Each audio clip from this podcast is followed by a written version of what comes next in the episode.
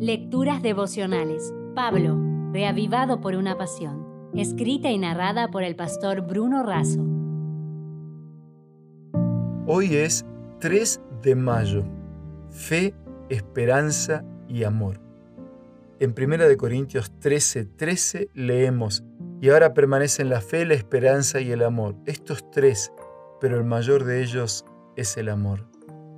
Ya hemos visto que los demás dones van a pasar porque el propósito por el cual se otorgaron habrá concluido, pero hay tres que permanecerán para siempre. La fe como experiencia de confianza, la esperanza como deseo y expectativa de aprendizaje y crecimiento. Siempre habrá más para conocer, investigar y disfrutar, pero el amor es el mayor, ya que es el que mejor describe a Dios. Amarlo ahora y amarlo por la eternidad será la ciencia de los redimidos.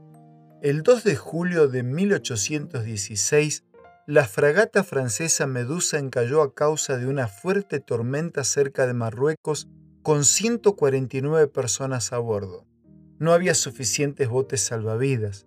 Con resto del navío, algunos tripulantes construyeron una balsa. La tempestad los arrastró a mar abierto durante casi un mes.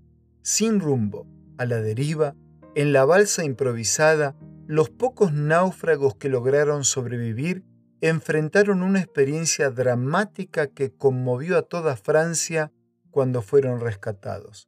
Theodore Géricault, un célebre pintor y uno de los principales y primeros artistas del romanticismo francés del siglo XIX, Impresionado por la experiencia de los sobrevivientes, dejó registrado ese evento extraordinario en un lienzo que se encuentra en el Museo del Louvre, París, y se titula La balsa de la medusa.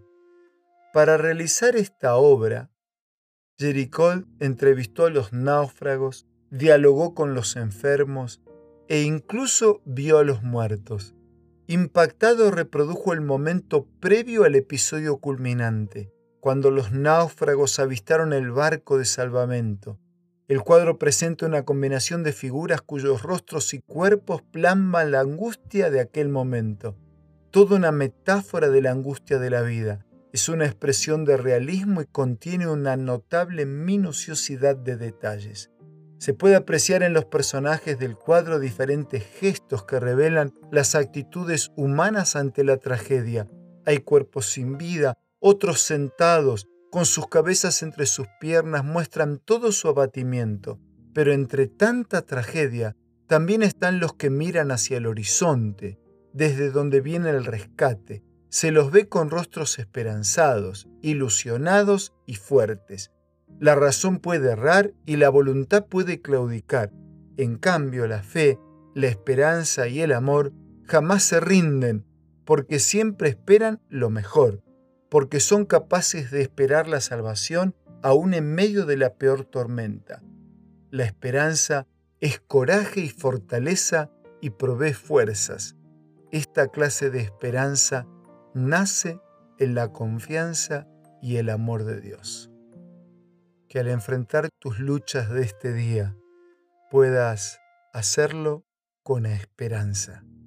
Y como bien resumía Charles Spurgeon, la fe sube las escaleras que el amor ha construido y mira por la ventana que la esperanza ha abierto.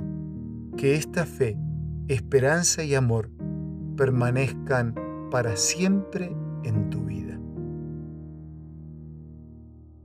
Si desea obtener más materiales como este, ingrese a editorialaces.com.